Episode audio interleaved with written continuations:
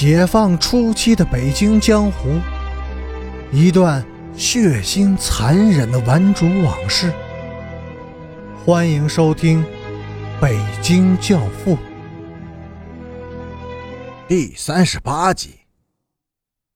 自从贵福懂得了女人是怎么回事开始，他就渴望着在别的孩子的母亲身上发泄自己。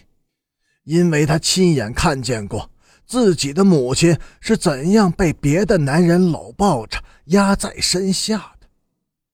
现在他也是男人了，他必须把别人的母亲压在自己的身下，这样才能卸去自己这么多年的积愤。晚上来见贵福的是边雅君。贵福，两条道。你自己选，一条道是明天晚上跟我到永定河河滩去，我已经给你刨好坑了，以后我替你养你妈，当你妈的男人。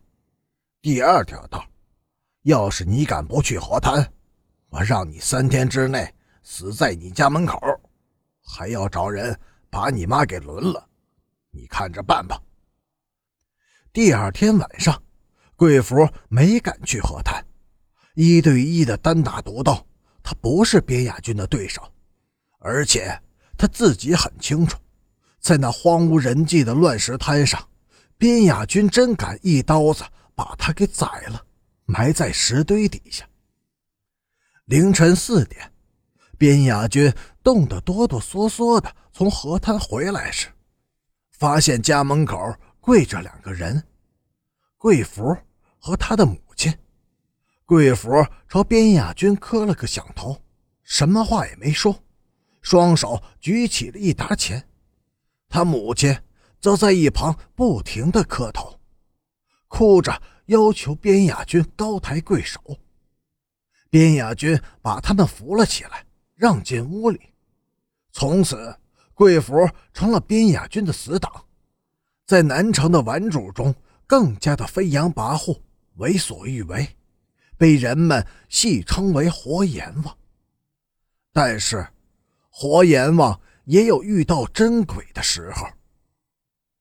陈诚到达什刹海南岸时，黑子已经带着人在等他了，而且他们每个人的手里都握着刀子。佛爷看见陈诚来了，低声对黑子说。就是这个人。说完，他倒退到一边观战去了。今晚他带来了五十元钱，谁打胜了就是谁的。陈诚冷静地打量了黑子和他的手下一眼，他知道他们不是自己的对手。爸爸曾经告诉过他：“狭路相逢，拼命者胜。”红军用标梭能打败白狗子。就是敢拼命，今天自己就是来拼命的，混到这个地步了，命又算什么呢？这个人以后归我了。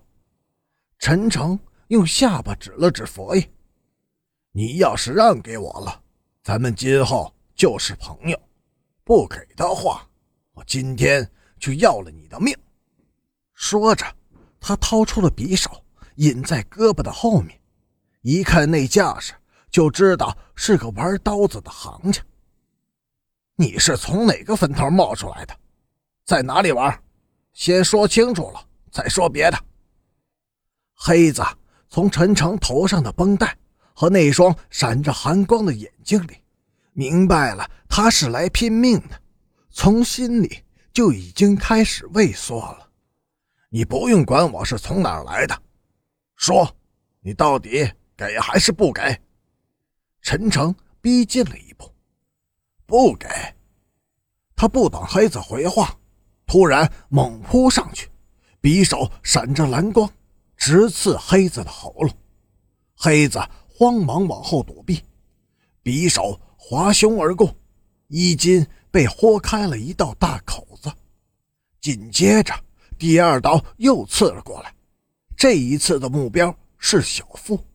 黑子拼命地往后一跳，又堪堪的躲了过去。第三刀是刺眼睛，但刀光在空中划过一道弧线，在黑子摆头躲闪的同时，突然中途变向，又直奔小腹而去。黑子无论如何也躲不开这一刀子，慌忙中用刀往下一割，手臂上重重的挨了一刀，刀尖刺破皮肤，剁在骨头上，发出了咔嚓一声的脆响。刀尖儿崩折在骨头上了，黑子掉头就跑，其他人也跟着跑了，但是没跑出去多远，又都站住了。前面，顺子和保安两个人横眉立目的挡住了去路。